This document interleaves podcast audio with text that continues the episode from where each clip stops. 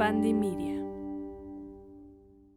Bienvenidos, bienvenidas y bienvenides a un episodio más de Calientes y Conscientes. Yo soy Shambucio, mejor conocida como Vainilla, y estoy aquí acompañada por mi sexy y sensual compañero hermoso. sigue, sigue, sigue. Y todo así, el ego a todo. el ego a todo lo que da y también para irme calentando, ¿cómo no? Yo aquí, pues, eh, su sexólogo de bolsillo, sexólogo de cabecera, ese que puedes traer en tu bolsa para acompañarte a aclarar cualquier duda sexual. Y pues estoy también muy contento de compartir contigo ahora, porque bueno, tuve un día como un tanto estresante y bueno, dije, ay, en la noche vamos a grabar, tarde noche y va a ser como un desestrés. Y sabes, cuando estoy muy estresado, no sé si te pasa a ti, como que se me activan las ganas de una cheve, o sea, como de un, me da, ahora sí como decimos la sed peligrosa, pero no solamente me pasa con el estrés, sino también como cuando tengo una sensación de euforia o cuando siento que mi día fue bonito, excelente, o sea, como que se me activa ahí las ganas de tomarme algo, particularmente la cheve, que me hace como conectar de manera distinta con el momento. Por ahí leí alguna vez un artículo que decía como hemos normalizado tanto el consumo de sustancias que nos ayuden como a potenciar estas endorfinas, hormonas, las emociones, que hasta puede ser manera, o sea, puede ser visto como manera incluso como de premio, ¿no? Como me merezco, pero yo me lo merezco en todos los estados de ánimo, ¿no? Como en todos los estados de ánimo me merezco la cheve. En todos. Y, además, o sea, yo tengo otro que digo, a lo mejor muchas veces no lo identifican como una droga como tal, pero es el azúcar y yo amo las cosas dulces. Entonces creo que también desde ahí la euforia también creo que va más a veces por ahí que un psicotrópico. Pero bueno, para seguir hablando de este tema, de qué te eleva, de qué te gusta, tenemos a un invitado que creo que se la sabe muy bien y aparte pues ya estuvimos platicando algunas otras cosillas con él y, viene, viene acá con todo. Bien preparado. Viene, bien preparado. trae referencias. trae referencias, ya, ya, ya las dejó, ya sacó la cartilla. y pues vamos a darle para presentarlo, ¿no? Vamos. Vamos.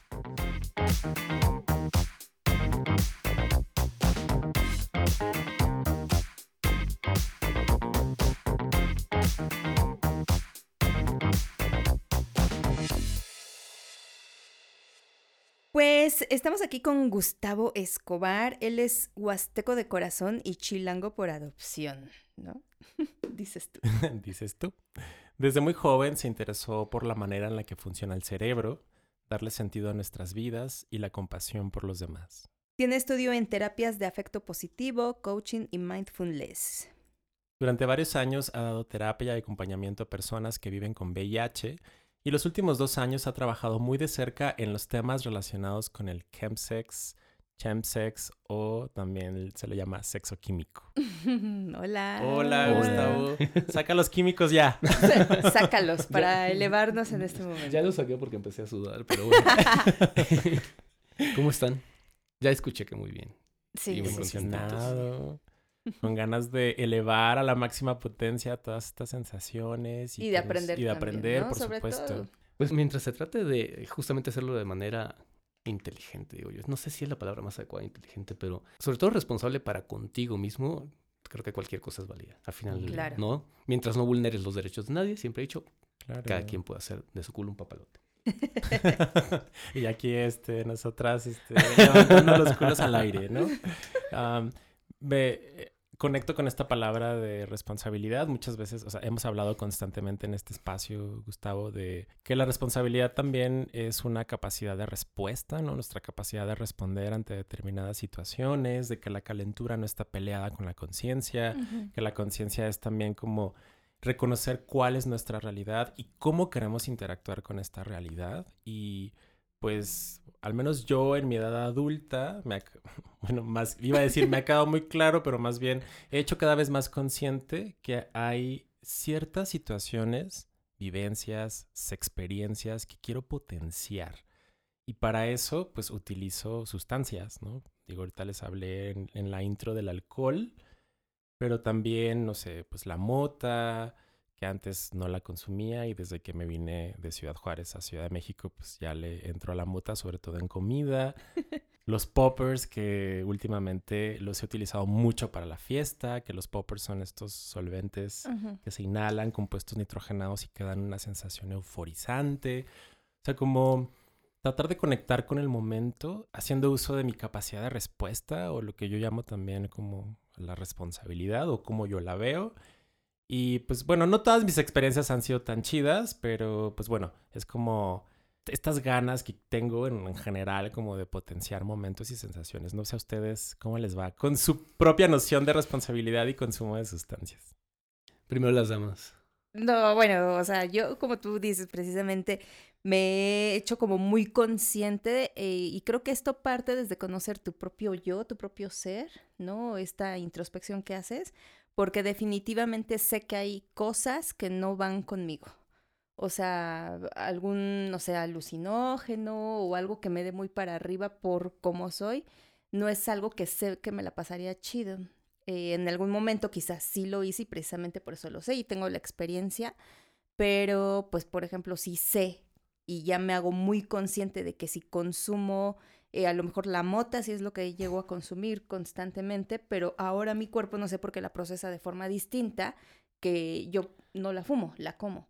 Entonces ahora que la como me da unas pálidas espantosas, ¿no? Entonces, y a pesar de que vengo desde mi consumo que siempre ha sido pues, ¿no? En, en comida. Entonces ahora ya sé también que debo de mesurarme con ciertas cosas. Y, e igual con el alcohol. Hace un tiempo pues sí tuve como problemas con él y también dije, a ver, ¿de dónde viene? Hice como la conciencia, la introspección y ahora ya somos buenos amigos y lo consumo, sí, o sea, me encanta, pero lo hago de una forma de eso, que me guste y, sé decir hasta dónde y ya. Ahora sí que, ¿cómo dicen? Irle midiendo al agua a, los camotes. A los camotes. Sí, sí, a mí se me hace muy importante eso. Sí, a ti, Gustavo. Con lo que hablan, ahorita hicieron que recordara una cosa en el contexto sexual. Para mí siempre ha sido, a, ver qué me pone caliente, güey. Y entonces todo mi consumo de sustancias a lo largo de mi vida, absolutamente todo, tuvo que ver con, ah, las tachas me ponen caliente, tachas. Ah, esto que no conozco, eh, también pero también tiene el potencial de ponerme caliente. Ah, la mota que la probé ya muy tarde en la vida, ah, también tenía el potencial de ponerme caliente. Soy, soy un consumidor extremadamente ocasional de sustancias, tal vez con excepción de los poppers, pero fue así, o sea, todo el tema fue de descubrimiento y, y bueno, en ese sentido, sé que lo que hago no lo hace la mayoría de la gente, pero era, primero me informaba, veía qué podía pasar, de formación, mi formación original es ingeniero químico. Entonces, eso te ayuda mucho cuando se trata del tema de sustancias. A fabricar drogas, dices. Te ayuda mucho. en Breaking Bad. Pero sí ayuda, no, neta, sí ayuda, sí ayuda la formación de decir, ah, güey, espérame. Y la bioquímica me encanta, bueno, y parte de lo que me dedico actualmente tiene mucho que ver, neuroquímica con esto. Entonces, pues siempre investigaba antes. Y me costaba un poco entender cómo es que algunas personas podían utilizar alguna sustancia como para relajarse en lugar de incrementar la sensación durante el acto sexual, ¿no? Pero esa era mi manera de hacerlo, ¿no? Era mi, pues como tú no necesitas, me, dijo un amigo con mucha claridad hace, hace algún tiempo, pues está muy fácil porque tú no necesitas nada para relajarte porque siempre estás así.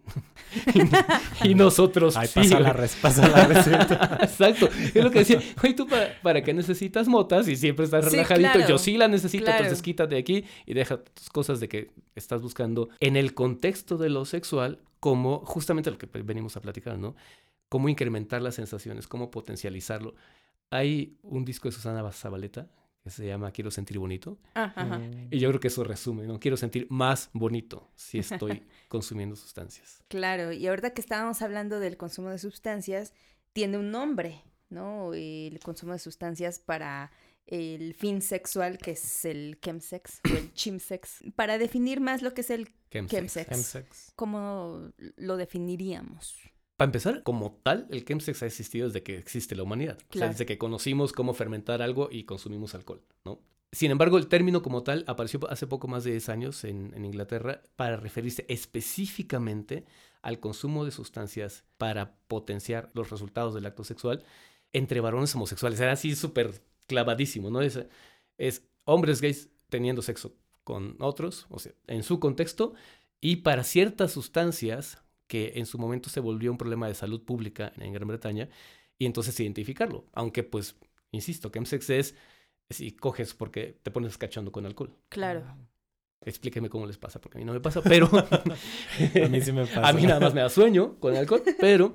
Pues sí, la idea es esa, a final de cuentas. O sea, el chemsex es como práctica tan antiguo como la humanidad, pero como término, pues es un término bastante más reciente y que explicaba una parte de todo lo que se puede hacer. De todo lo que se podía y se hizo como toda una, como una subcultura en relación al chemsex en, en, Inglaterra, ¿no? De hecho, había, o sea, como un perfil de hombre gay, o sea, no era como cualquier hombre gay, ¿no? Era como un perfil con ciertas características sociales, culturales, económicas, incluso porque hasta donde yo sabía, creo que había también, o sea, para poder asistir a una fiesta de chemsex había que ser como elegido, ¿no? Algo así, como por la persona que estaba organizando y que era más por la aplicación de Grindr y así, que es una aplicación que se utiliza para hombres que cogemos con otros hombres. Dicen, ¿verdad? Ah. no, la conozco. No la conozco, pero... Me han hablado de ella. Me han hablado de ella. Sí, ahorita, por ejemplo, Gustavo comentaba otra cosa que es como importante mencionar, esos efectos, ¿no? Él dice, ¿cómo le hacen para el alcohol? A mí me duerme. A mí, para la mota, yo les pregunto a veces lo mismo, ¿qué hacen para que les dé esa euforia de coger o de sentir rico? Porque a mí también me duerme, salvo los lubricantes con cannabis, que sí llegan a tener eh, un efecto, pero para consumir a mí me duerme. O sea, yo ya estoy y, siento que la cama me hunde. Bye. Así de, ¿querías algo? No me, no me pacheques porque ya valió. Pero el alcohol, por ejemplo, pues sí me pone en un mood muy rico. Y sobre todo el vino tinto, ¿no? El vino tinto tiene como ese efecto de ponerte más cachando rápido a otras sustancias. Pero pues también en el efecto siento, dicen, no sé, yo no tengo pene, pero que en los hombres o personas con pene sí llega a tener un efecto de que pues ya no hay acción y por ejemplo en, chicas, ajá, o personas que no tenemos pene, sí hay como más euforia, no sé. Sí, el alcohol, o sea, está totalmente demostrado. Digo, me gusta mucho cómo lo pones como esto desde tu ser también ingeniero, ingeniero bioquímico. Sí. Ajá. Porque la, o sea, la bioquímica importa y los efectos descritos para cada sustancia. La sustancia con la que más me relaciono es con el alcohol, que finalmente pues es algo que está también muy pues validado, se fomenta, incluso pues también a manera como de premio, ¿no? Ya les decía, como, ay, en, mi caso es como, me siento triste, una chévere, me siento contento, una chévere, ¿no? Un y lo que hace, lo que me gusta del alcohol es que pues inhibe centros inhibitorios. Entonces te ah, quita la inhibición por completo y hay un primer momento en el que te quieres comer al mundo, bueno yo, y ya después, bueno, particularmente ah, tengo, tendría que estar como muy ahogado en alcohol como para que incluso me provoque dificultades durante las cogidas, pero generalmente para coger no lo utilizo a ese nivel. Creo que es importante destacar que en el uso de sustancias también, digo, reserva de lo que ustedes puedan sumar, también el efecto está mediado no solamente por el efecto bioquímico ya descrito, ya estudiado, lo que dicen los libros, lo que dicen ingenieros como tú, sino además también como la expectativa que le depositamos a la sustancia, el contexto de consumo. Dice Emily Nagoski que el contexto sexual importa. Realmente. Que cuando queremos replicar una sensación satisfactoria, las personas generalmente, es, dice ella, que generalmente nos enfocamos en lo que sentimos y lo que queremos replicar es la sensación y, nos enfocamos solamente en eso. Cuando hubo una serie de cosas, situaciones, circunstancias alrededor de esa sensación que pudimos haber percibido como placentera, que contribuyó a que la sensación fuera placentera o displacentera. Entonces el contexto sexual importa y pues las sustancias también forman parte de nuestro contexto. Desde la expectativa que le estamos depositando, mi personalidad, la sustancia en sí y sus efectos ya descritos. Entonces esto puede estar como interseccionado por un chingo de cosas, ¿no? En cuanto al consumo de sustancias. No sé ustedes, desde su experiencia. Por supuesto. Justamente el fin de semana platicaba con un paciente consumidor de cristal. Y le decía, es que el consumo de cristal en particular es el más ritualizado de todos. Tú decías el tema de chemsex y de que entrar a las fiestas sexuales, básicamente eras apadrinado o invitado por alguien y tenías que cumplir un perfil. Sigue siendo, de cierto modo, y tropicalizado, hablo de la experiencia en México, bastante así. O sea, si tú llegas a, hablando exclusivamente del tema de consumo de cristal para sexo, ¿no? Alguien te invita a una reunión donde está una, dos, tres o más personas consumiendo. Regularmente están desnudas, regularmente están viendo porno. Y curiosamente, ya pasaremos más adelante a ese tema, la mayoría no están teniendo sexo. Entonces es como fiestas de sexo sin sexo. Pero ¿a qué voy con esto? A que... Uy, así que chiste. pero, pero se está trabajando todo este tema de set setting, que es, que es lo que decías ahorita, que es la parte interna y lo que hay alrededor. Y lo que me comentaba este paciente es, es que yo empiezo con el, con el sudor y el nervio y la taquicardia desde que lo estoy preparando, por supuesto, porque en el contexto de algo que para ti en su momento era prohibido, muy prohibido, ya está, digamos que en la escala de lo más prohibido, de, los diferentes límites que cruzaste antes de consumir ciertas sustancias, en el caso de alguien que utilizó sustancias para chemsex, el CRIS está hasta el final y mucha gente, precisamente por eso y porque conocemos la situación de salud pública tan terrible que estamos viendo con el consumo de cristal en México, mucha gente lo deja de lado. Pero si rompiste ese último límite personal y lo que decías, y alrededor del ambiente, tiene un montón de factores que asociaste con el consumo y con esa sensación extremadamente satisfactoria, claro, en en lo que saco mi bolsita de cris, en lo que lo muelo, en lo que lo pongo en la pipa. O en el caso de las personas que usan slam, en lo que hago todo ese proceso y luego saco la jeringa, lo disuelvo y me inyecto. Imagínate cuántos pasos son para llegar hasta ahí. Pues la persona ya está en un mood, está secretando ya serotonina y dopamina antes de el rush de serotonina y dopamina que, le va, a provocar la sustancia. Entonces, ahí es donde, supongo que hacia allá iba tu comentario, donde confluyen la situación interna con la externa.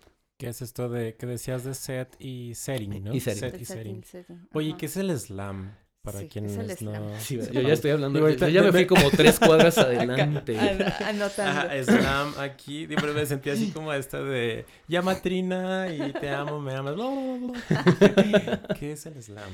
El slam es... Se le llama así de dos cosas. A la sustancia y al, al acto el cristal de metanfetamina disuelto en agua e inyectado por vía intravenosa. Ok. Que te provoca un rush instantáneo. Claro, va directo a... Va directo al torrente sanguíneo. Y la duración del efecto también es mayor que si lo estuvieses fumando. Ok. Y por lo mismo también el potencial adictivo es bastante más peligroso. Uh. Oigan, y entonces, ¿ustedes creen que, bueno, desde su experiencia es como mucho se ha hablado como de estas drogas de enganche, ¿no? O sea, como de, recuerdo la primera vez que mi mamá me preguntó como de, siéntate. Así con su voz dime la verdad. ¿Has probado la marihuana? Y cuando yo le dije, pues sí, mamá, pero tan... Uy, no, no, no, no, no. Bueno, ya sí, casi, o sea, tu vida se va a ir a la chingada y, o sea, como en el imaginario social, quienes consumimos sustancias, podemos ser como estas personas, pues que literal estamos tirando nuestra vida por la borda, ¿no? Y voy a terminar vendiendo mi casa y a mi perrita y perdiendo todo, ¿no? Entonces, era como, que también creo que todavía sigue esta creencia como, bueno, pues entonces si me popereo o consumo mota o alcohol para el sexo, entonces invariable e indudablemente voy a terminar en un slam. O sea, es como de una cosa me va a llevar a la otra. Pero por supuesto que no, porque... Bueno, adelante. No, no, no. O sea, yo nada más afirmé y dije, no. bajo ninguna circunstancia. Algo con lo que trabajamos todos nosotros. Claro, sin estigmatizar el, slam, ¿no? O sea, como... No, exacto. Es, que, es que acabas de dar en el clavo y esa es la palabra correcta. El tema es no estigmatizar absolutamente nada. Ustedes están muy chiquitos, pero en mis tiempos te asustaban con... Fíjate nada más esto. Creo que viene mucho al caso por... y, y nos podemos seguir de ahí hacia el tema del estigma que trabajo mucho y que creo que es el tema principal cuando se trata de chemsex. Te decían, te va a llevar al marihuano. Sí. Ahí viene el marihuano. Ahí viene el marihuano. sí, qué no me acordaba de eso. Ahí viene el marihuano. el señor del costal y el, y el marihuano. claro. Y tú, yo le tenía más miedo al señor. Marihuano. Yo le tenía más miedo al señor del costal. El, el marihuano decía, pero ¿por qué el marihuana? O sea, el señor del costal se llama mucho terror pensar que llevaba niños en su costal, pero ¿y el marihuano qué? Sí, el marihuano era Aparte yo siempre decía, si está marihuano, ni siquiera me va a poder alcanzar. Eso es lo que en mi mente de 7, 8, 10 años es lo que pensaba. Y yo decía, ¿cómo por qué dicen eso? Pero ahí ya viene implícito el estigma. o sea, como si hubiese algo malo en el marihuano. por el desconocimiento total del contexto y de la sustancia en sí. ¿Me explico? Entonces, así como lo dices, o sea, no es que una cosa te lleve a la otra, porque también es completamente absurdo. Yo hago mucho la analogía de que las drogas, como cualquier, muchas cosas en la vida, pero las drogas en particular, lo único que son es una lupa de cómo está tu vida en este momento. Ajá. Si estás chingón, si tus herramientas en lo emocional las tienes pues y las utilizas, pues va a ser, ah, va a seguir siendo chingón. Pero si no está chingón, si no te conoces a ti mismo, si no has desarrollado herramientas socioemocionales para enfrentarte a la vida, pues las vas a ver también más grandotas, güey. Y vas a sentir, no recuerdo quién era la autora que hablaba de esto, famosísima en temas de rehabilitación de alcohólicos en Estados Unidos. Murió ya hace un tiempo, pero decía, el gran tema de la adicción es creer que afuera vamos a encontrar algo que va a solucionar un problema que está claro. dentro. Fin. Ese es todo el tema. Totalmente. Entonces, no hay nada ni bueno ni malo intrínsecamente en el chemsex, empezando por ahí, ¿no? Entonces, por ahí nos tendríamos que seguir la plática. El tema es cuando tienes que dar como tres pasitos atrás para explicarle a tu mamá que Sí, mamá, yo no he probado la marihuana, la marihuana me probó a mí. no, o, ahora yo soy el viejo del, yo soy el ahora yo soy el viejo marihuana. Es que, en la yo soy el viejo del costal y en el costal traigo marihuana. exactamente, ¿no? Ahora, ¿cómo le explicas que yo, ahora yo soy el viejo marihuana con el que espantan a los Qué niños, feos ¿no? Modos. no, y sí, o sea, igual, o sea, mis papás son mucho de, eran del viejo marihuano y mira, y este es el marihuano y para todo era el marihuano, el marihuano, pero no era el borracho o no era otro, ¿no? Siempre era como el marihuano por, no sé, a lo mejor con mi generación, de que era como la droga, ¿no? Sustancia que a lo mejor tenías como más acceso, no sé. Y a la fecha me ha costado muchísimo, muchísimo romper como ese estigma, sobre todo de la planta con ellos, porque pues yo trabajo la planta para productos de skincare, ¿no? Pero también la trabajo, bueno, no, no, la trabajo para eso, pero mi pareja es consumidora de, de cannabis de forma terapéutica por muchas secuelas. Entonces el día que ellos fueron a mi casa, ¿no? y olían cabrón de mota. No, bueno, fue así de, ¿qué está pasando? ¿Por qué? ¿Y la niña aquí? La niña, bueno, de 18 años, que es mi hija, que sus amigos venden brownies de marihuana en el TEC de Monterrey, es como de, o sea, a ver, o sea, no es como que, a ver, relájense. No, o sea, es muy difícil y creo que para las generaciones de tus papás romper con ese estigma, pero también creo que es importante hablarlo de que justo no porque yo consuma esto me va a llevar a otras drogas más fuertes. Me conozco y sé en qué momento y tiempo puedo a lo mejor decir, ay, bueno, este sí, este no. Y para seguir hacia ese lado de lo importante que es modificar el estigma, porque insisto, es el punto más importante. Güey, métete lo que quieras mientras estés caliente, mientras no dependas de ello para estar caliente, que es en algunos de los casos de mis pacientes perdieron por completo la capacidad, mm. ahí sí hay un problema, de tener sexo si no era con una sustancia. Ahí es donde dices, a ver, güey, pero el sexo no lo vas a vivir así, porque entonces estás inhibiendo una parte tuya y no estás atendiendo la verdadera razón por la cual eh, comenzaste a consumir la sustancia. Y si sigue la culpa, tengo dos, tres pacientitos que a mí me da mucha ternura cómo llegaron, porque el tema, ellos creían que su tema era el consumo. Y cuando empezamos a platicar de consumo, resultó que su gran tema era la culpa después de que consumían. Ni siquiera ellos creían que eran los grandes consumidores. Digo, que tampoco es como que lo hicieran cada mil años, pero el problema no estaba ahí. El problema estaba en la culpa que sentían después de consumir porque sentían que le habían fallado a su familia, que bla, bla, bla, mm. por la programación que ya existía.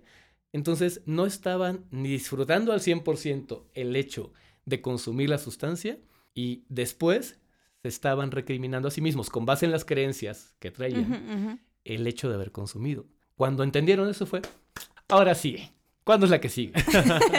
¿Cuándo es el siguiente slam? ¿Cuándo es el siguiente slam? Porque además eso creo que, o sea, esto que dices, creo que abre la puerta a la posibilidad de enfocarnos en la persona y no en la sustancia. O sea, de empezar a mirar qué nos está pasando con este ejemplo que pones de la lupa, como qué me está pasando a mí, David. Estoy consumiendo más alcohol. O sea, entrada la pandemia, Digo, el alcohol es como mi sustancia más común o de mi uso común.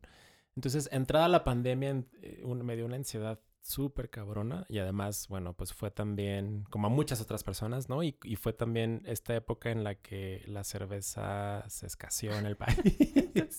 y yo comprando un six por 200 pesos y así, ¿no? O sea, pero era como de, mi consumo de alcohol fue diario. O sea, me aventé como muy pocas veces a la semana en estado de ebriedad, aunque pude haber llegado al estado de ebriedad y también, o sea, mi consumo era diario. Entonces es hoy con esta mirada que nos propones, como desestigmatizar y empezar a mirar a la persona que consume y no tanto a la sustancia, es como, wow, ¿qué me pasó a mí en ese momento? que tuve que recurrir aún más al alcohol como un potenciador de cosas, de sensaciones o incluso también como un anestésico, ¿no? Y sin tratarte mal. Es así, ah, consumimos alcohol, chingón. Voy a aprender por qué consumías alcohol. No es, no mames, me echaba cinco chelas al día. Eso no sirve nada, ¿no? Es entender por qué. Y cuando entiendes, ahí viene este famoso consumo responsable, que pocas personas llegan, pero que entienden desde dónde lo hacen, cómo lo hacen, para qué lo hacen. Y entonces, digo, creo que nos estamos desviando un poquito de toda la parte en sexo, pero al final de, cuentas todo es un reflejo y todo está conectado, ¿no? De cómo nos estamos sintiendo por tener y para qué lo estamos haciendo.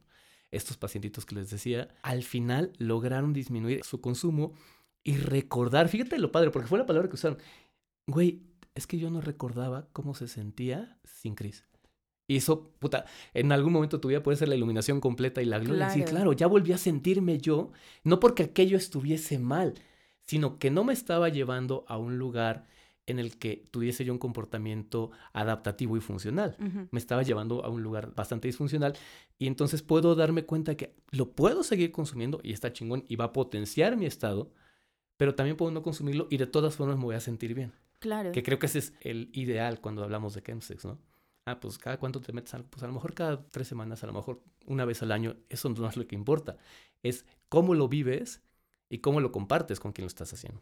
Y que también, o sea, ser como, no sé cómo decirlo, como practicante de chemsex o consumidor de sustancias, consumidor, consumidora, consumidores de sustancias durante el sexo. O sea, ya por el solo hecho de consumirlas, pues no nos hace unas personas adictas. O sea, creo que hemos estado como diferenciando entre el chemsex como una práctica que puede potenciar sensaciones en el sexo, que puede ser un acelerador en el sexo, y también como diferenciarlo de un consumo que puede llegar a ser ya problemático, hagamos o no chemsex convencional o no, y también como la adicción, que son creo que son conceptos completamente distintos y que sí es importante separarlos para pues justamente no estigmatizar el consumo de sustancias potenciadoras de sensaciones durante el sexo.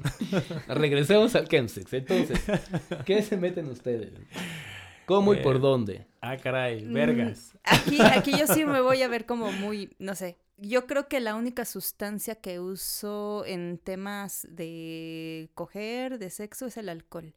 No, el tema de drogas a mí sí me ha dado como miedito por otras circunstancias, o sea, de decir, no sé cómo me va a pegar otra sustancia y pueda afectar como mi noción o mi realidad en ese momento. Y no sé, o sea, a mí sí me ha dado como miedo de no poder tomar una decisión o si algo está pasando que quiera, no sé, un abuso o algo que yo no esté dando mi consenso y que porque yo no esté, ¿no? En, en, un estado consciente, me pueda como causar, no sé, un problema después. Okay. Un miedo. Entonces, como que el alcohol es el que consumo y es el que sé controlarlo y más que nada por eso, o sea, a mí sí me da como miedo mezclar.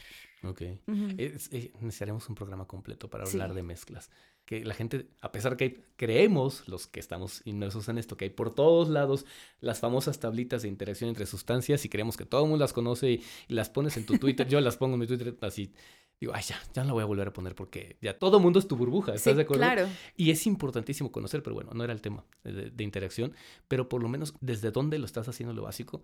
En México se consume, como que evidentemente, marihuana, poppers, G, que ese es más Ciudad de México, un poquito Monterrey, Guadalajara, pero mucho más Ciudad de México. GHB, gamma hidrobutilato. Cristal, ya dijimos, ya, es una situación más grande. En cuanto a tema de consumo por salud social, eh, ¿Qué más? ¿Me estoy saltando algo? Poppers. Coca. Poppers, coca. pero casi ah, desde mi esa ya es, mi como experiencia. Ajá, ¿no? no, no, sí se, consume, Pero hablando del término, pero coca como parte del chemsex, no lo sé. ¿Qué opinas tú, David? Pues o sea, el consumo sí está. No, no, lo he usado. O sea, he usado coca en el antro. O sea, de que estamos en el Más antro. en la fiesta. En la fiesta. O sea, para mí, creo que el consumo de drogas es mayor en la fiesta, que en el sexo. Que en el sexo. Desde mi experiencia personal, así, coca, casi nunca hablo de coca porque con mis pacientes, en mi persona, con mi núcleo y en mi núcleo extendido en todas partes, no se habla de coca como parte de, ¿no? O sea, digamos que sería como un commodity, te metes coca para aguantar, pero no es algo que incremente la sensación. No es que la gente lo esté, buscando coger con coca, pero con todos los anteriores, sí. Ok. De hecho, por ahí en el libro de Omar Ramos, el de Un hombre en tacones, ya le tuvimos aquí en la segunda temporada. Si no has escuchado el episodio, se llama Un hombre en tacones. Y en su libro hace referencia a que a nuestra generación nos llaman la generación MTV. no por el canal este de música, sino M de MDMA, la T de Trubada, que es la primer marca de PrEP, de, profilaxis, preexposición para la prevención de la infección por VIH, que también hablamos un poco tanto con Omar Ramos como con Baruch en, el episodio de, de VIH. Y B de Viagra o sea, que es como esta combinación que suele utilizarse también en, el chemsex, ah, particularmente en hombres que cogemos con otros hombres, ¿no? MDMA, que es un euforizante, la trubada, que es la PrEP, y porque hay un esquema corto, como lo hablamos con Baruch, o esquema corto o por demanda. demanda, Y el Viagra, ¿no? Pues para potenciar ahí la erección durante las ajá, que es todo el cóctel, o sea, Inaitol, decía un amigo, Inaitol. Y algo para el estómago después de todo lo que tiene. Sí, sí, después de todo lo que triste, porque para que te puedas dormir, porque tienes M y no puedes dormir con M. O sea, es difícil conciliar el sueño y entonces se metía Night Ajá, exacto. O sea, es, Y ahí es, habría ya que hablar, insisto, del tema de interacción, porque si te metiste Bubbles no tendrías que meterte Viagra porque es una combinación bastante riesgosa, por ejemplo. Es que eso, o sea, cómo empezar a concientizar, ¿no? O sea, ok, quiero entrarle al chemsex, eh, tengo mi set, mi setting, en temas de consumos, ¿no? O sea, porque pues sí, voy a coger y qué tal si en esa acogida no la paso nada chido y hasta me estoy causando un daño sin saberlo. La recomendación que siempre diría es, si vas a tener chemsex, que sea con alguien que conoces y te va a cuidar. Claro. Fin. Sea tu amigo, o sea, digamos que para unas relaciones casuales sería como recomendado entrarle al chemsex. Pues eh, ahí es el es donde más se da y es eh, desde mi perspectiva el menos recomendado porque no conoces a la persona, la otra persona no te conoce. Entonces, si es mejor, aunque sea tu cuate solo de fiesta, porque todos tenemos cuates solo de fiesta, esa persona ya tiene un vínculo contigo. Claro. Entonces, ya te conoce de alguna manera, que sea con esa persona por lo menos sino que sea con tu amante ocasional, con tu sex friend, con, pero alguien que te conozca para que conozca bien tus reacciones y tú te sientas con la confianza. Y también de poder decir, ya, ya me dio la pálida, me estoy mareando, me está bajando la presión, porque creo que sí es, no sé, hacer conciencia de eso, ¿no? O sea, de vamos a entrarle, pero también de una forma pues, responsable, ¿no? Y como hablábamos, o sea, no es estigmatizar el consumo ni quienes consumimos sustancias, pero sí saber pues los riesgos que pudiesen haber. Como ahorita se me vino a la mente mientras les escuchaba, como de reflexionar acerca de qué tipo de relación queremos tener con las sustancias. O sea, sé que este es un trabajo como muy, muy, muy, muy, muy personal y que puede ser muy profundo y que puede ser, eh, no sé, hablado en distintos espacios, ¿no? Pero me hizo pensar como en qué relación quiero tener yo con las sustancias. O sea, como retomando un poco lo que decías, pues, las drogas son malas. Digo, las drogas no son malas, sino más bien podemos tener malas relaciones con las drogas, ¿no? Exacto. Entonces es como, ok, ¿qué relación quiero tener? Digo, este episodio se está grabando poco antes del Pride en la Ciudad de México, en el mes de junio. No sé cuándo estés escuchando esto, pero estamos a nada de, de salir a las calles a festejar el orgullo que tiene que ver con el ser y el sentir, el orgullo de ser y el orgullo de sentir. Y bueno, pues va a haber muchas fiestas, ¿no? Y pues ya con mis amigues ya está, ya tenemos fiesta, ya pagamos el cover y ya estamos armando nuestro cóctel de sustancias. Y es con personas con las que sé por experiencias previas que puedo tener espacios de seguridad y confianza y que nos vamos a cuidar entre nosotros. O sea, de, ok, ya sabemos que va a haber MDMA o va a haber una tacha y lo, al menos desde mi experiencia con mis amigues consumidores, al igual que yo, es como nos vamos chiquiteando, o sea, como un, cuartito de tacha, cada quien, y nos estamos preguntando constantemente cómo estás. Si tenemos sed, pues vamos por agua, dejamos de tomar alcohol para entonces estarnos hidratando, porque la intención es pues pasarla chingón, disfrutarla, no terminar como bulto, no estar en situaciones, como decías, Shan, en las que nuestra seguridad se pueda ver comprometida en cuanto a nuestra integridad personal, que bueno, la situación de las mujeres en el país también es otra y es compleja y es muy, muy, pues sí, compleja, ¿no? En cuanto a violencia basada en género.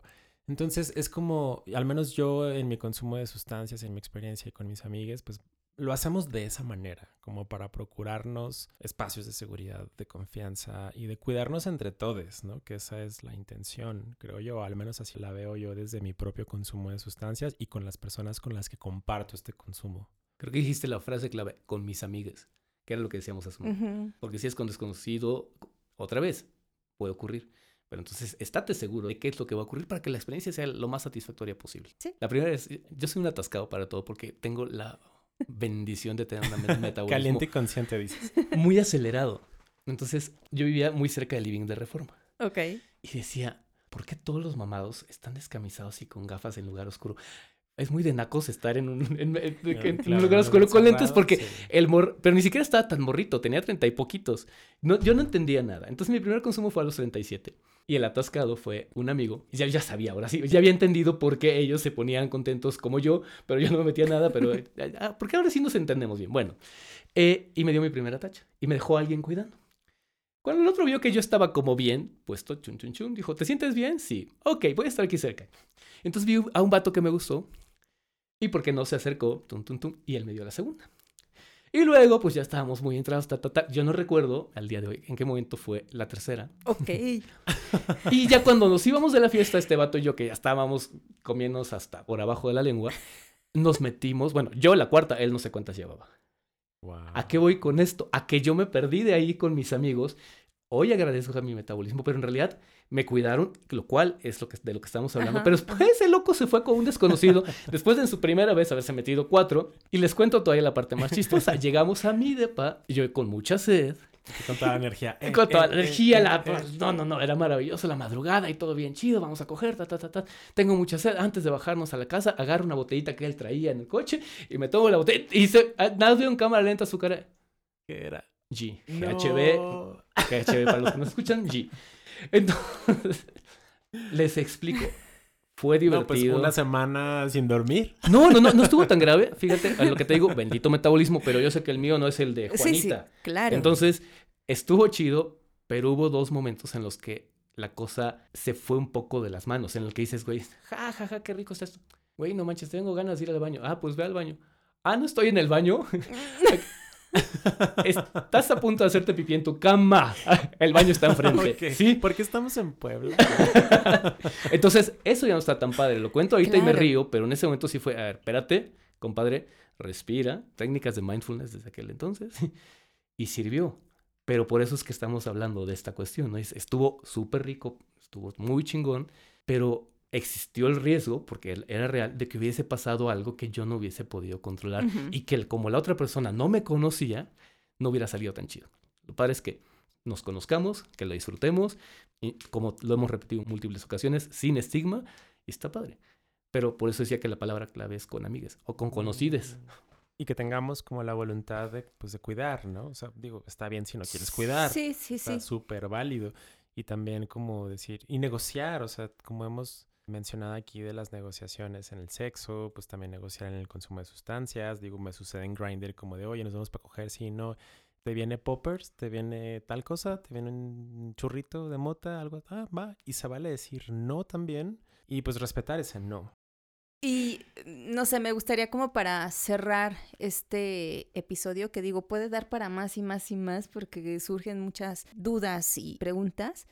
Algo que se cuestionan mucho es cuánto tiempo, o sea, cuánto tiempo esa sustancia está en mi cuerpo y si hay sustancias que sí dañan más que otras. O sea, por ejemplo, sustancias sintéticas, sustancias naturales, ¿no? Mota, peyote, hongos, a diferencia de un cristal, ¿no?